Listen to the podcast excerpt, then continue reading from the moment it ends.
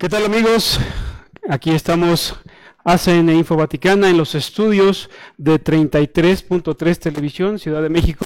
Hoy en ocasión en la entrevista con un invitado especial que ya también es amigo de nuestro canal, el canónigo Juan de Dios Olvera Delgadillo. Padre, ¿cómo está? Muy bien, muchas gracias Guillermo. Y vamos a platicar de un asunto que pues ha causado cierta controversia y preocupado a muchos fieles en cuanto a la condición del padre Olvera. Él, como saben amigos, es canónigo de la Basílica de Guadalupe y ahora lo traemos a nuestros estudios para que nos explique eh, qué fue esta declaración que el 22 de octubre de 2021, la declaración Virgen Santísima de Guadalupe Mater Veritatis Salutari, pues provocó ciertas controversias que ahora tienen al canónigo en una situación, digámoslo así, especial en su ministerio. Eh, para mayor referencia, pues el amplio currículum del padre Olvera Delgadillo lo hace pues un extraordinario sacerdote, conocido también no solamente por la jerarquía eclesiástica, sino por muchos fieles. En agosto de 1986, el padre Olvera recibió la ordenación sacerdotal por la imposición de manos del cardenal Ernesto Corripio Ahumada. Pero también el padre eh, tuvo un servicio, una trayectoria, digamos que no muchos sacerdotes tienen eh, en el servicio que pueda, se pueda prestar en un ministerio. Estuvo colaborando en la Santa Sede de 1989 a 94. Él ha fundado también un grupo de amistad sacerdotal en 2012. Ahí eh, pues trata de reunir a clérigos, diocesanos, religiosos también, para que pues tengan una formación espiritual, doctrinal. Y el padre Olvera es especialista en teología dogmática y además en cristología, padre. Exacto.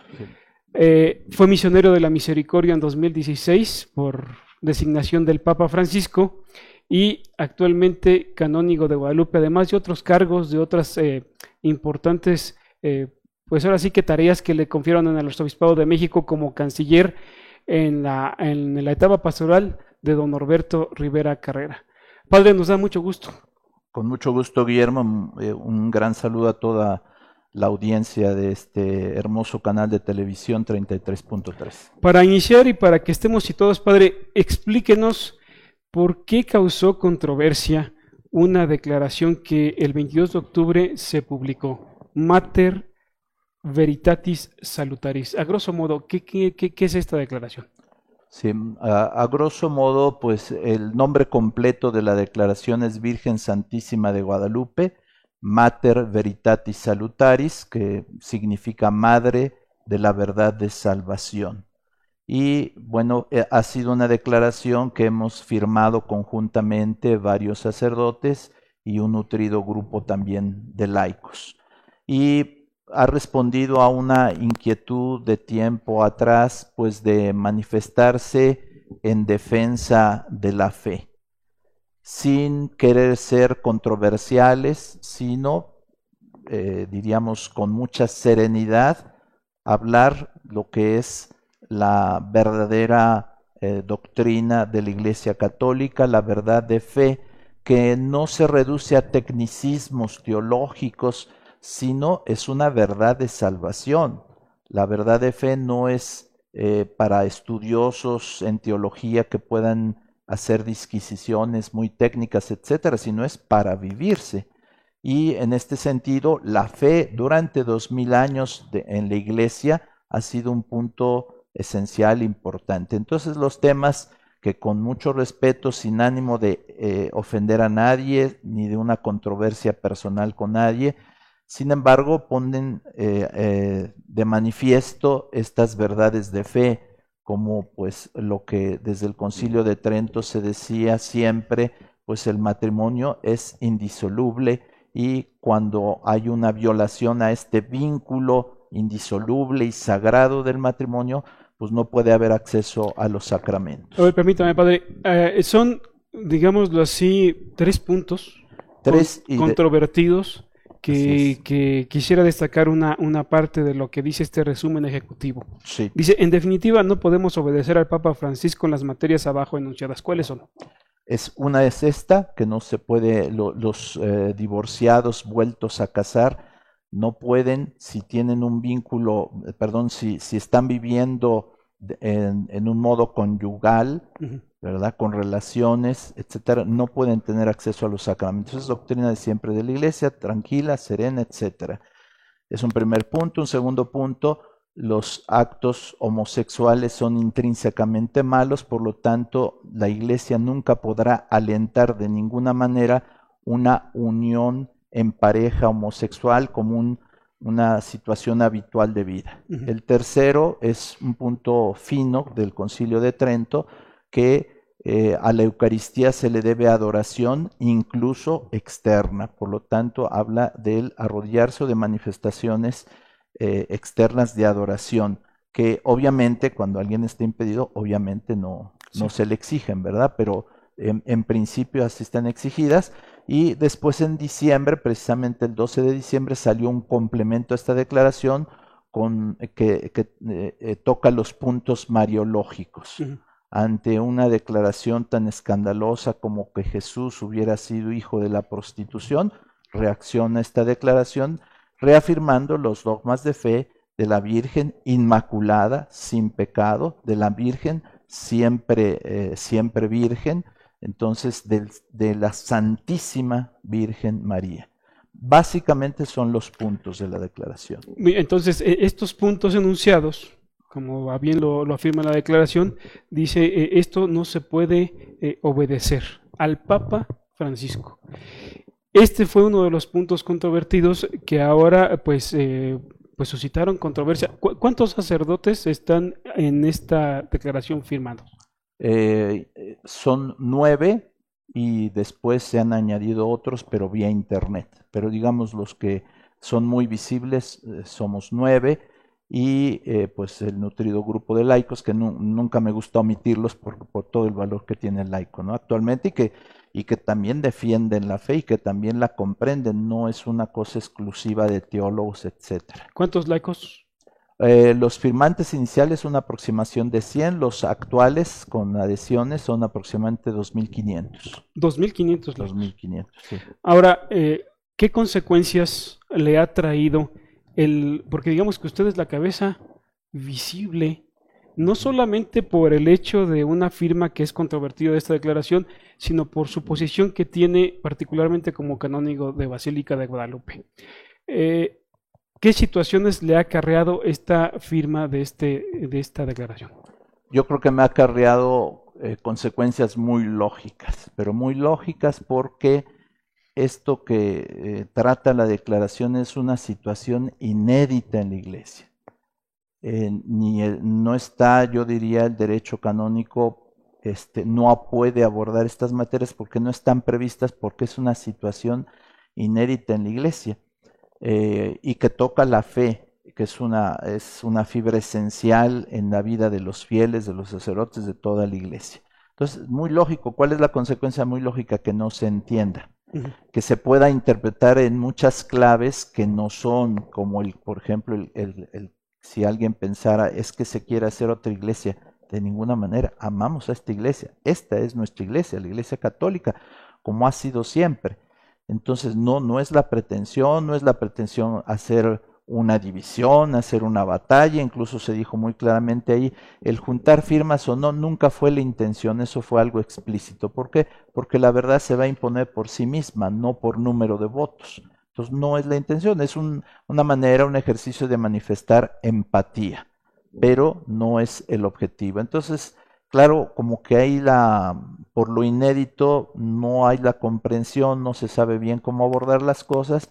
Y bueno, hablando de consecuencias, pues a un servidor se le pide, bueno, para de momento tu ejercicio público del ministerio mientras se examina esta situación y eh, obviamente eso no significa una suspensión ministerial, hasta el momento no se ha dado, y pues este, pero sentimos que debería de haber más diálogo, más apertura para tratar incluso académicamente y técnicamente estos temas, por si hubiera varias cosas que acotar, pues estamos abiertos. A ver, eh, una, una cosa que creo es importante puntualizar, usted hasta hace unos meses es sigue siendo canónigo Así de es. sí. Basílica de Guadalupe. No le han dado ninguna suspensión de la, del ministerio del oficio de canónigo eh, en Basílica de Guadalupe. Y, y decía algo, le, le piden que restrinja su ministerio. Así es. ¿De qué manera, quién se lo pide y de qué forma fue esto? Bueno, desde el principio, y no me dejarán mentir, eh, un servidor eh, eh, en diálogo de apertura envió la misma declaración a la curia para consideración de la nuestro- curia de la arquidiócesis de México. Para consideración de nuestros superiores. Los laicos, tengo entendido que lo mandaron a la conferencia del episcopado mexicano, al presidente, a don Rogelio Cabrera, pero eso fueron ellos. Por mi parte, yo hice ese ejercicio. También entiendo que los laicos también por su parte lo enviaron a la curia del arzobispado. Yo ignoro si algún en estos dos envíos que ellos hicieron se les haya dado una, alguna respuesta, pero yo sí la pedía, pedía una respuesta, eh, incluso diciéndoles, este, como esto es una materia controversial, vamos a dialogar. Pedí mucho el diálogo eh, y ya se dio el diálogo unos 15 días después y eh, pero inmediatamente junto con el diálogo es- es- ¿Con quién dialogó? ¿Con quién platicó? con nuestro vicario y moderador gen- gen- eh, de- general de la curia El señor auxiliar. obispo Salvador este, González. Y pues ya se me entregó un documento donde se me pide restringir el ministerio ¿verdad? Restringir cautelarmente, no mientras esto pues eh, tiene alguna mayor algún cauce, ¿verdad? esto de restricción para los laicos que están viendo, pues puede ser muchas cosas, pero ¿qué implica realmente de una forma canónica restringir el ministerio de un canónigo y un sacerdote que pues por firmar esto ahora tiene estas consecuencias? ¿Qué quiere decir esto? Bueno, técnicamente significaría o se pide no celebrar en público. Eso es la consecuencia muy muy palpable. Pero puede, usted puede administrar sacramentos, Yo puedo celebrar eh, en privado, digámoslo así, y obviamente como todo sacerdote en la Iglesia Universal, ante una necesidad de, de una persona que requiere sacramentos, eh, en artículo mortis, pues se- no solamente se puede, sino se le debe de administrar los sacramentos. ahí cualquier persona que se dirige a usted, usted le puede dar eh, la absolución sacramental, o sea, en consecuencia, usted no está suspendido del ministerio sacerdotal. No, no lo estoy y tengo deberes. Esos deberes son atender a, a los enfermos que por su circunstancia de gravedad así lo requieren en, en los sacramentos que requieren. Obviamente, y esto lo quiero señalar, sin ningún interés económico, como así hemos realizado el ministerio, ¿no? No, no sería válido decir voy a ir por un peso a administrar un sacramento eh, a un hospital. Yo creo que si la gente ya está sufriendo, el servicio debe ser generoso, un signo de la iglesia que estamos con el enfermo y con ese dolor y esa necesidad de esa familia.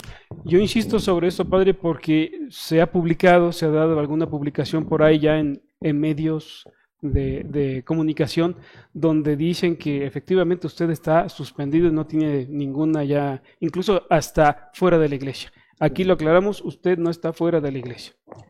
En absoluto, no, en absoluto no estoy ni fuera de la iglesia y obviamente quizá un artículo que por ahí salió en un medio civil eh, se hizo fácil decir el padre está suspendido, técnicamente hasta el momento no eh, y eh, diríamos se sigue en el ministerio y esta declaración es una declaración de convicciones de fe, por lo tanto sí se requiere un diálogo, una comprensión, pero más allá de todo eso es una convicción que se vive como sacerdote y aunque a uno se le pudiera decir eventualmente, en un caso límite, ya no eres sacerdote, en mi conciencia yo tengo que seguir viviendo mis deberes sacerdotales. Quizá no tanto apelar a mis derechos, pero sí mis deberes. Tengo que guardar el celibato de por vida y para siempre. Tengo que rezar mi liturgia a las horas por el pueblo de Dios etcétera, etcétera. Pero, pero a ver, eh, aquí me llama la atención una, una palabra que usted dice, ya no puede ser sacerdote con estas obligaciones y demás, pero eh, en el diálogo que tuvo usted con el obispo auxiliar, ¿se le imputó algún delito canónico? Eh, no era el objeto en ese momento, para ser honestos, de la plática, era un diálogo y, un, y esas medidas cautelares. Pero sí, hasta el momento no tengo una imputación de un delito canónico, una fijación, ¿verdad? Este, de un delito canónico. Alguien puede decir, pues a lo mejor puede ser este delito, este delito, pero hasta el momento no hay una eh, un establecer que hay un delito canónico, ninguno. y además, yo pediría que efectivamente me dijeran si hay algún delito canónico que se haya cometido. Porque eh, tal parece que ese diálogo, ese eh, acercamiento que tuvo con el vicario general que actúa en nombre del arzobispo Aguiar, esto es así una de las consecuencias ante sus superiores, podría ser el inicio de una instauración de un procedimiento canónico, pero sin embargo no sabe qué, por qué se le da eh, la instauración de, una, de un procedimiento canónico, bajo qué cargo, qué delito. Sí, con exactitud no se sabe. Se puede decir y argumentar diversas cosas, pero pues se tiene que, eh, yo sé que tú eres licenciado en Derecho Civil, ¿no?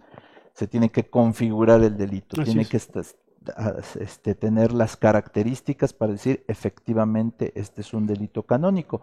No bastaría solo con enunciarlo, sino obviamente se tiene que probar, etcétera, etcétera. Y bueno, en ese sentido creo que tenemos limpia la conciencia. Creo que desde que nos ordenamos es un deber nuestro proclamar la fe, la doctrina, la verdad de salvación. Nos lo enseñó San Juan Pablo II cuando vino a, la basílica, se dirigió al episcopado latinoamericano, nos dio esos tres pilares de la fe, la verdad de, de, Cristo, de la iglesia, del hombre, etcétera. Entonces, siempre nos ha impulsado esta espiritualidad a hablar sin ofender a nadie. Eso es muy importante, sin ofender, haciendo ver una postura.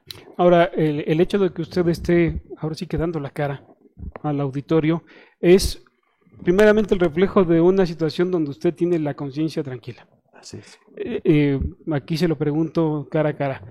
Juan de Dios Olvera quiere hacer una secta, quiere separarse de la iglesia, ya está en contra del Papa Francisco, ya votó la comunión eclesiástica.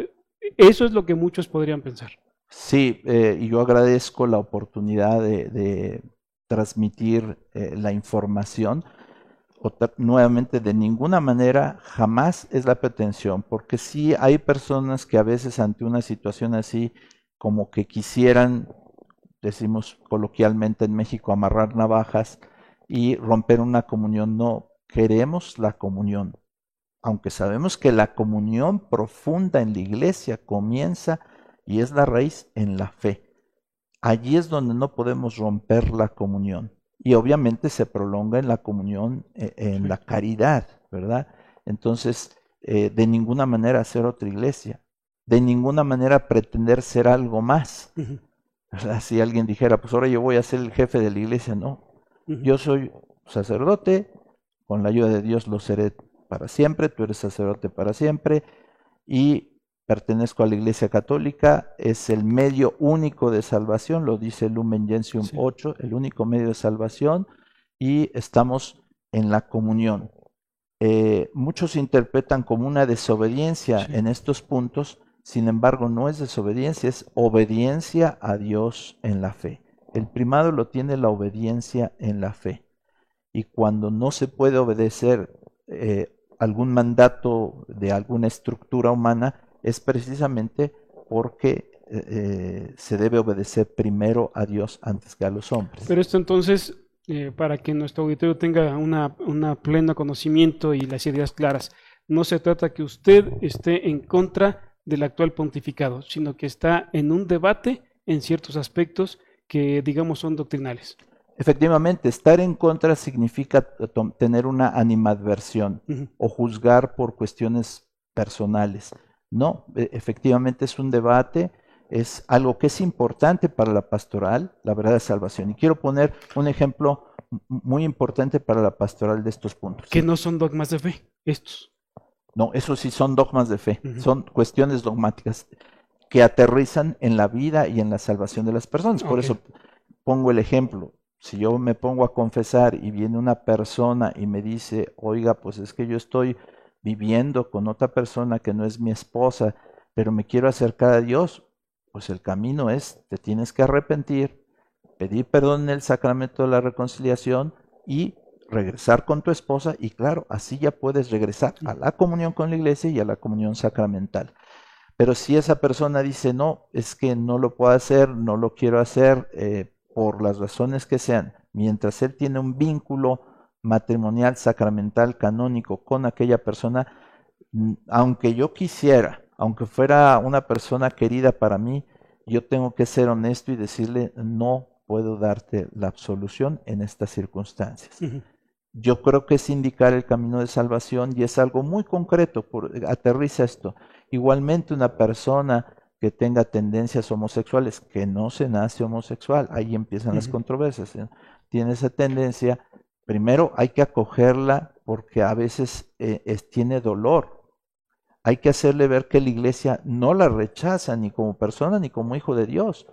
Y como en el caso del alcohólico, dar un abrazo al alcohólico no significa aceptar su alcoholismo, sino al alcohólico, a la persona, orientarla, tener fraternidad, caridad, etcétera. Entonces, pero la doctrina es muy clara, no depende de mí, depende de Cristo, depende de la iglesia, etc. No podría hacerlo. Ahora, padre, eh, la, gente, hay fieles que, pues, como un sacerdote de parroquia, eh, de repente ven que su párroco se fue, el canónigo se fue de basílica. Eh, ¿Cómo queda en estos momentos en ese oficio que le confiaron y que es importante en un cabildo?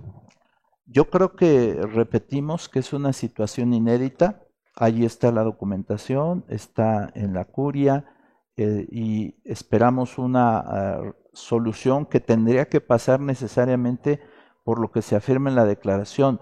Juzgar la declaración por algo periférico a la declaración sería no estar juzgando el asunto por lo que es, ¿verdad? Entonces, si esto que se dice ahí es correcto, que además lo sostengo, porque yo invito a examinar el asunto y desde la doctrina de la iglesia y contrastando la doctrina de la iglesia, no hay otro camino. En estos cuatro puntos no hay otro camino. Además, habiendo acertado las fuentes, no, no habiendo tomado un, rumor por, como fundamento, sino habiendo acertado las fuentes, eh, pues eh, la situación es inédita y entonces ahorita está eh, detenido, diríamos que eh, tenemos el cargo, la encomienda, pero necesitamos eh, tener el permiso para ejercerla, ¿verdad? Con todos los, los, deberes y con todos los derechos. Entonces, por ahorita está así un poco detenido, entendemos que la situación es inédita y que pues tenemos que pasar por esta paciencia de ver cómo, cómo se hace. Sin embargo, dice paciencia, pero en una situación jurídica, sea cual fuere, no se puede estar en una incertidumbre jurídica porque efectivamente genera inseguridad, genera una falta de, conocimiento del cual un procedimiento es necesario saber de qué se le imputa. Le dijeron los superiores cuánto tardaría estas restricciones, de qué manera se pueden ir solventando, ah, no puede permanecer usted eternamente de esta manera. Sí, no hay ahorita un plazo pero repito, yo quiero ser comprensivo con esta situación porque no es privativa de mí, sino es mundial. O sea, si atendemos a las dubias, a esas dudas que cuatro cardenales, no, que no eran cualquier cardenal, sino tenían funciones, incluso en la curia romana, de manera tan técnica, tan apropiada, proponen prácticamente sobre todo lo que es el primer punto de esta declaración y no ha sido resuelto hasta el momento, y ya son años. Entonces se entiende que es una situación inédita en la iglesia, que sabemos que a veces el Espíritu Santo pues llegará, tiene su momento y llegará, ¿verdad? Obviamente también interviene el pecado del hombre, etcétera, pero eh, repito, no es privativa. Tenemos en este momento el sínodo en Alemania, que está prácticamente con los mismos puntos y otros controversiales, y no se puede resolver y tenemos una carta de 70 obispos entre eh, cardenales, por lo menos son cuatro, 15 arzobispos y 55 eh, obispos, pero además esto está creciendo, ellos sí están juntando firmas, nosotros no nos hemos propuesto juntar firmas, pero eso sigue creciendo en, el episcopado, esa, ante la controversia, que son los mismos puntos, en el sínodo alemán. Entonces, pues este, el decir que se va a resolver eh, de una manera, al menos en un futuro inmediato, no parece tan factible, a menos que se tome este asunto por algo meramente coyuntural, etcétera, que sería solamente solucionar por solucionar con medidas o sanciones, pero pues eh, parecerían carentes de fundamento en ese sentido. Eh, usted, como decíamos al inicio, tiene un currículum que es impecable, es impecable y muchos sacerdotes y obispos lo conocen, saben quién es Juan de Dios Olvera. Permítame esta pregunta. ¿Ha tenido contacto con otros obispos, con otros sacerdotes compañeros suyos de la arquidiócesis? ¿Qué le han dicho sobre esto? ¿De qué manera han expresado eh, su opinión Ah, en este sentido por esta declaración y su actual condición? Bueno, en primer lugar, decir que eh, queremos ser serios, porque al poner algo por escrito es abrir esta postura al debate mundial, porque hay incluso algunas traducciones. Eh, en cambio, cuando es solamente hacer un video, un, youtuber, ¿no? Que en un momento hace un video, eso es como una opinión, no, esto es una postura. Y ante esta postura eh, yo invitaría primero a leer y conocer el documento porque si es eh, como desconocido, no es tan fácil decir me dedico un tiempo, ¿verdad? Pero eh, creo y yo lo pido que efectivamente se analice y que por escrito nos pudieran hacer llegar situaciones. Hay muchas, muchas comisiones de la fe en, en la República, en América Latina, etcétera. Hay muchos obispos ilustres, etcétera, que nos ayudaran con un diálogo sereno, respondiendo, ver si es o no factible o qué matiz hay que, hay que acentuar, etcétera. Eh, en ese sentido, pues sí ha habido obispos que, han respondido, em, diríamos, eh, yo no, no, he querido eh, decirles esto vamos a hacerlo público si no se trata de comprometer autoridades, pero sí han respondido eh, yo diría positivamente diciendo no hay algo que esté fuera del asunto. Es, puede ser controversial, pero no, no hay algo que se salga de la fe de la iglesia. E igualmente otros sacerdotes de otras diócesis y también de la Ciudad de México, pues han, han expresado que pues se está diciendo la verdad y eso es lo que queremos. Si hay algo que no es verdad, pues o hay algo que matizar, o que hay algo que ver desde otro punto de vista, estamos abiertos a todos esos aportes. Eso es lo que me han dicho, aunque también obviamente hay, sacerdotes que creo yo sin examinarlo lo rechazan de entrada. Eh, una pregunta personal y entrando en el, digamos, en el ámbito del ser humano, ¿cómo se siente usted en este momento? Como, como persona, pues. Sí, eh, desde el principio y en este momento creo que eh, en lo personal Hice mucha oración antes de dar un paso de esta manera. Creo que los otros sacerdotes y los laicos también eh, hubo unión de oración. Y en lo personal, desde el primer momento y hasta el momento, tengo una paz fundamental. No tengo algo que inquiete mi conciencia. Obviamente hay situaciones que no son agradables, ¿no? La gente sencilla que a veces puede escuchar alguna deformación y se puede sentir mal no quisiéramos eso, pero no somos Dios para poder controlar todo. Queremos hacer un aporte. Eh, en lo personal es con mucha paz. Y, y sí quiero decir que el verdadero enemigo es el diablo. El verdadero enemigo es la condenación y es el pecado. Y de eso sí, Jesús mismo nos dice, de eso sí, hay que cuidarse. Si un servidor dijera, a raíz de esto, pues yo desvío mi camino y entonces eh, traiciono mis compromisos eh, sacerdotales, porque ya tengo un pretexto, etcétera, yo creo que ahí yo eh, eh, correría peligro mi salvación y yo creo que ahí sí este, tendría que ser una super corrección para regresar al camino. Tenemos que ser sacerdotes ahorita y hasta el final. Y si eso es lo que estamos haciendo, rezando nuestra liturgia de las horas, haciendo nuestra oración, viviendo nuestros compromisos sacerdotales, en ese sentido dentro de mis limitaciones y fallas, me siento muy en paz. El, hecho también es que la, tentación puede ser ahí latente, ¿no? Eh, el que los superiores, después de un juicio que aún no conocemos, que no sabemos cómo se va a instaurar, al final puedan decir, eh, Juan de Dios está restringido, pero después una consecuencia canónica que sea más, eh, digamos, fuerte, más dura. ¿Ha pensado usted en esto, de que le puedan decir adiós al sacerdocio? He pensado en todas las consecuencias, conozco el derecho canónico, sé todos los pasos que pueden seguir, pero esto es una materia de convicciones de fe. Antes incluso que una normativa, eh, diríamos, externa o accidental, está la obediencia en la fe. Es muy claro, Trento, en el primer punto, cualquiera que se salga de esto es anatemasit, está excomulgado. Es muy clara la escritura al decir la homosexualidad, sin juzgar casos concretos de una persona, pero los actos son motivo de condenación, y eh, la Eucaristía y la Virgen Santísima. Entonces son todos puntos esenciales. Entonces, antes que todo lo demás, está esta vivencia en la fe. Haríamos muy mal que, dijéramos yo estoy en una comunión externa perfecta, sin ningún problema, aunque internamente estoy viviendo todo esto, creo que sería el escenario exactamente al revés.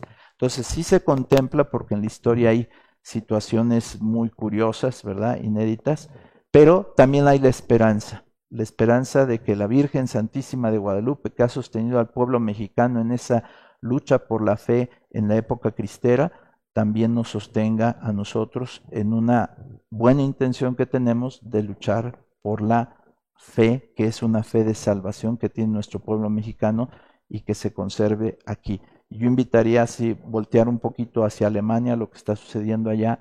Creo que ahí sí se está en un camino de franca, franco cisma, apostasía, herejía, y yo creo que las consecuencias para los feligreses de allá, los fieles y sacerdotes, etcétera, sí serían desastrosas. Ustedes tienen entonces la confianza en que sus autoridades eclesiásticas, al momento de resolver cualquier juicio, le preservarán en el sacerdocio sin ninguna consecuencia.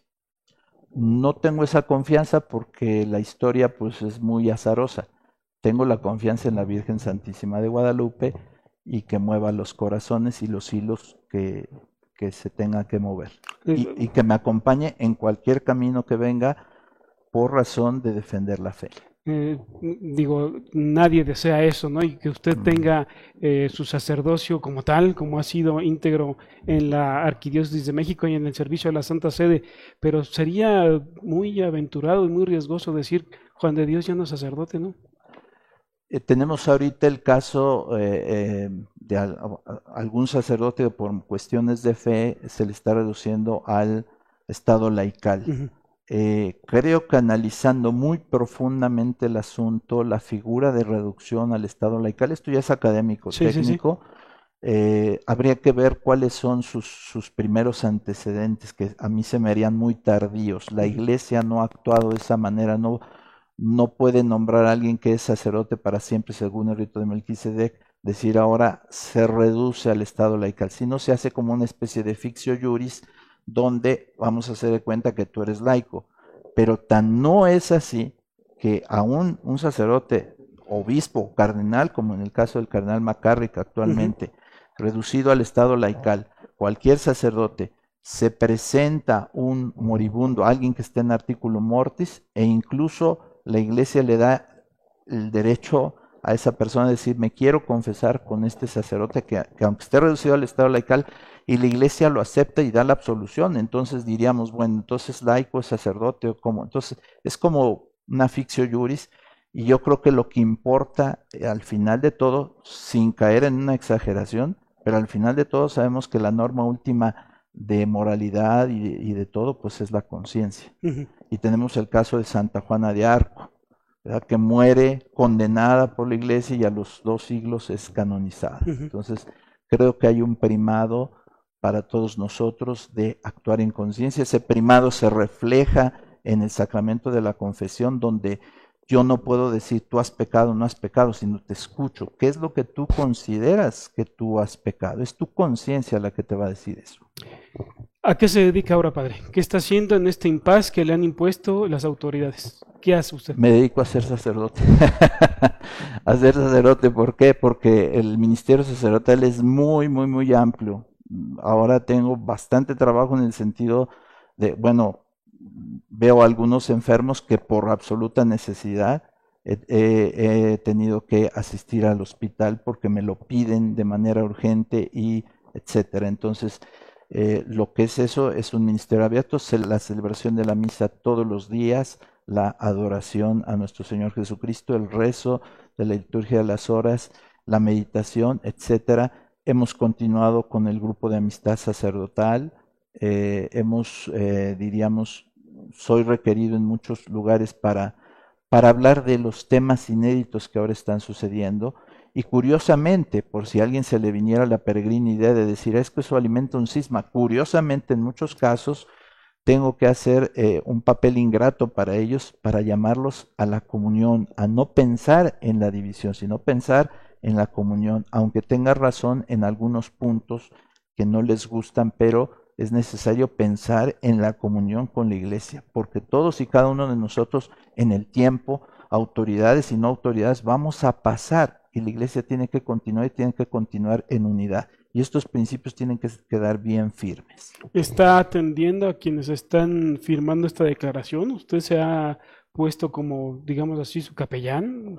En absoluto, no, a la mayoría no los conozco, en absoluto. Este, así ha sido, o sea, muchos de los padres firmantes sí conocen a muchos a muchos otros no los conocemos, otros son de otras nacionalidades, aproximadamente de 15 y 20 nacionalidades distintas han firmado el documento. Eh, no, de ninguna manera, yo trato de ser sacerdote para todos. O sea, si voy a un hospital, yo ni pregunto si tienen esta situación o nada, no, tú eres un católico, adelante, tú requieres una, una orientación, una dirección espiritual, adelante es bien importante decir que no reducimos el ministerio sacerdotal a este tema. Este, este tema es un punto, un puntito. Tenemos que seguir en el ministerio sacerdotal evangelizando, buscando la salvación, predicando la fe. Eh, esto es un puntito para mucha inquietud que hay o es un signo de autenticidad que tenemos que ser fieles a la fe, pero es un punto, o sea, en el universo de la acción pastoral eh, es solamente un punto. Entonces tenemos muchos, muchos deberes yo quisiera pensar, por ejemplo, en los pobres, en los que eh, tenemos que ayudar como iglesia y como deber cristiano, los laicos y la iglesia, de atender la pobreza, los que están sufriendo, los enfermos, etcétera, a dar orientaciones, pero no olvidar a los pobres, eso es algo muy importante y en la situación actual de nuestro país, que también se requiere la iluminación en temas de democracia, de acción social, eh, no, esta situación de los pobres, de decir eh, lo que Jesús ha dicho, con ellos se identifica el Señor y aquellos hermanos que tienen medios tienen obligación moral, o sea, no, los medios no son para ellos solitos, sino obligación moral de compartir de una manera o de otra, ¿verdad? Por ejemplo, muchos, hay muchas iniciativas promocionales, algunas otras asistenciales, pero no olvidar que vamos a ser juzgados por el amor al final de la vida. Me llama una, una cosa a la atención, padre. Eh, el superior legítimo de ustedes, el arzobispo primado de México, el cardenal Aguiar. Eh, no es cosa que ignore nuestro auditorio, tuvo ciertas controversias con él, eh, estuvieron, se fueron publicadas esas controversias. ¿Espera tener un encuentro con Aguiar Retes?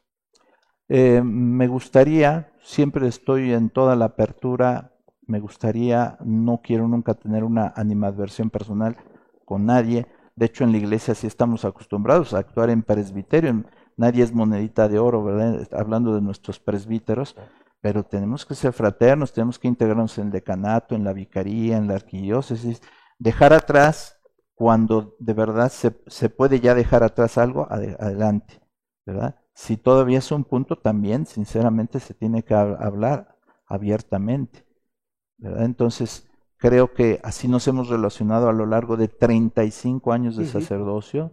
Me tocó muy poquito, pero conocer al cardenal eh, Darío Miranda, después al cardenal Corripio Ahumada que me ordenó, después con don Norberto que pude colaborar, con el cardenal Gantín, decano del Colegio Cardenalicio, prefecto de la Congregación para los Obispos en Roma, etcétera. Eh, con los, algunos cardenales de aquí de México, etcétera, eh, y muchos obispos, otros han sido compañeros superiores, etcétera.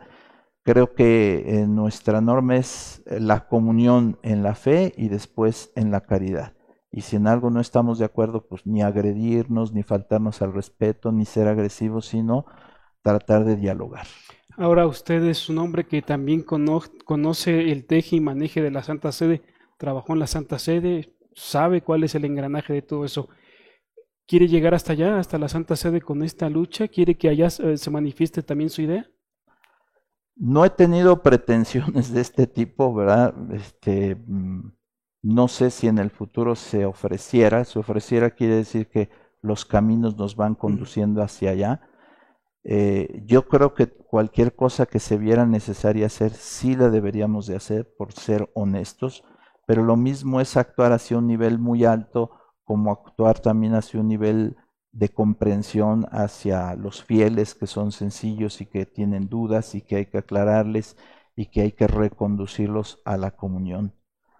Y a mí me parece, esto es muy importante, que cuando se pone la visión muy estricta de decir, es que en esto tenemos que hacer esto así, así, pero no nos damos cuenta que fuera hay todo un panorama eclesial que está en ebullición con todas estas cuestiones, creo que no estamos agarrando el toro por los cuernos, creo que hemos ignorado todo esto. En muchas parroquias hay gente con estas inquietudes, entonces hay que tomar el toro por los cuernos y, atenderlos a todos ellos, pero obviamente, como está dirigida la, declaración, a todos los arzobispos y obispos del mundo. El Papa es un obispo, los cardenales son eh, obispos o arzobispos, etcétera. Eh, o sea, el diálogo debe de ser así universal. Entonces tampoco quedaría descartado, porque si alguien desafía y dice, ah, pues aquí es, este, estás diciendo esto, pero a ver, dilo en Roma, yo no tendría obstáculo en decirlo en Roma. Me gustaría que tomaran el texto y nos hicieran la caridad de decir en este y en este punto, porque los puntos que haya, pues hay que corregir. Sí. Hay que corregir. Si en nos hemos equivocado, hay que corregir. Y si en un momento, en esta situación que todavía no sabemos qué procede en un juicio, le dijeran, para levantar estas restricciones debes retractarte, ¿se retractaría de todo eso? Eso ya sucedió, yo ya lo he manifestado. Hasta donde yo voy y me he dado comprender, yo no me puedo redactar de eso que está en la declaración, porque me echo encima los anatemas, que a lo mejor alguien dice ya no valen, pero es lo que ha valido en, dos mil años y estoy convencido y para dar la sangre por ello, que se, se debe proclamar la verdadera fe. Me echo encima los anatemas de Trento, me echo encima la carta a los romanos de San Pablo, la adoración eucarística, habrá alguna duda que hay que encarse Filipenses 2, ¿verdad? Hay que doblar la rodilla ante Jesús. Eh, los dogmas sobre la Virgen Santísima y más si me toca ser canónigo de Guadalupe, pues faltaría menos, etcétera. No podría, a menos que fuera alguna circunstancia muy, muy eh, periférica, pero en lo esencial no podría en absoluto. Es, eh, es un hecho entonces que usted no se echa para atrás ni se retracta de estos puntos, así definitivamente. Definitivo, porque pues andaría en juego mi salvación. Padre, ¿qué le dirigía usted a las personas que nos ven y sobre todo por aquellos fieles que se han preocupado para saber dónde está el canónigo Juan de Dios Olvera? ¿Por qué se desapareció? ¿Qué les diría a usted en estos momentos? Bueno, que no me... Ahí, ahí está su cámara para que se los diga. Que primero agradecer mucho todas las manifestaciones de afecto y apoyo, etcétera, incluso agradecer también las manifestaciones de, de no estar de acuerdo hermanos sacerdotes, pero que todo sea con ánimo de hacer comunión, de preocuparse por un servidor, creo que yo debo de agradecer todo. Ciertamente no me he desaparecido, al contrario, me gusta encontrarme con los sacerdotes, con los grupos, sin dar la impresión de que queremos eh, hacer que todo gire en torno a estas cuestiones, no. Entonces, si queremos encontrarnos, con mucho gusto lo haré, acepto todo tipo de invitación, todo tipo de invitación. Eh, incluso hemos armado en algún momento con sacerdotes un evento de no mucho alcance, pero sí hubo un buen número de sacerdotes de decir, conozcan de primera mano esta declaración. En modo absoluto se les va a pedir su adhesión, simplemente escuchen, pregunten. Entonces, eh, el objetivo es informar y que creo que la verdad al final sí nos une. Si ha habido controversias en la iglesia con los concilios, cuando se llega a la verdad ha habido la unión y la comunión. Entonces yo creo que esto es un, un punto accidental en nuestro camino. Tenemos la confianza que la Virgen Santísima de Guadalupe nos va a unir. Y yo pediría, como acto de caridad, leer serenamente lo que es la, la declaración, todo lo que está por escrito, no hacer mucho caso a lo que se dice o que se ha dicho, muchas cosas que se pueden decir. Hay unas laudatorias, las agradezco, unas super laudatorias, creo que están exageradas, otras denigrantes, etcétera. Entonces simplemente diría de corazón pido su oración, pero también pido que eh, nos unamos en la fe y que realmente tanto nuestros señores obispos, nuestras autoridades, nuestros laicos y de todo nivel, incluso de Roma, etcétera, eh, podamos dialogar estos puntos que son esenciales para la salvación. Pues ahí tienen amigos el canónigo Monseñor Juan de Dios Solvera Delgadillo aquí en las cámaras de 33.3, ACN Info Vaticana, pues dando la cara por un tema que no es, no es menor, sobre todo porque una trayectoria sacerdotal ahora tiene una faceta pues nueva, digámoslo así, distinta en estos aspectos que como él bien lo afirmó, implican la salvación y que para estos momentos de nuestra historia tal vez podría ser un tanto confuso para decir cómo es que compromete su vida sacerdotal por algo que se encuentra aquí escrito. Ya lo he explicado aquí, hay una cosa que trasciende a lo simplemente material o a lo temporal. Implica la salvación también de muchas almas, de muchas personas que tal vez eh, pues muchos no lo podrían comprender. Y sobre todo, agradecer al canónigo Juan de Dios Olvera, al que esté aquí presente con ustedes amigos para aclarar estos puntos y estaremos al pendiente, Padre, de la situación que usted pueda vivir como, sí, sacerdote, pero los resultados de este juicio que no ha iniciado y que esperemos siempre sea favorable para un sacerdote que es ejemplar en la Arquidiócesis de México y en la Santa Sede. Padre Juan de Dios. Muchas gracias, Guillermo. Un saludo a todos los, los que eh, ven esta entrevista y que siguen este hermoso canal, lo repito, 33.3 Televisión. Saludo al, quien lo dirige también, eh, Padre Daniel Barajas, y pues que a todos Dios nos bendiga. Soy Guillermo Gacerini Espinosa, director de ACN Info Vaticana, corresponsal 33.3. Hasta la vista.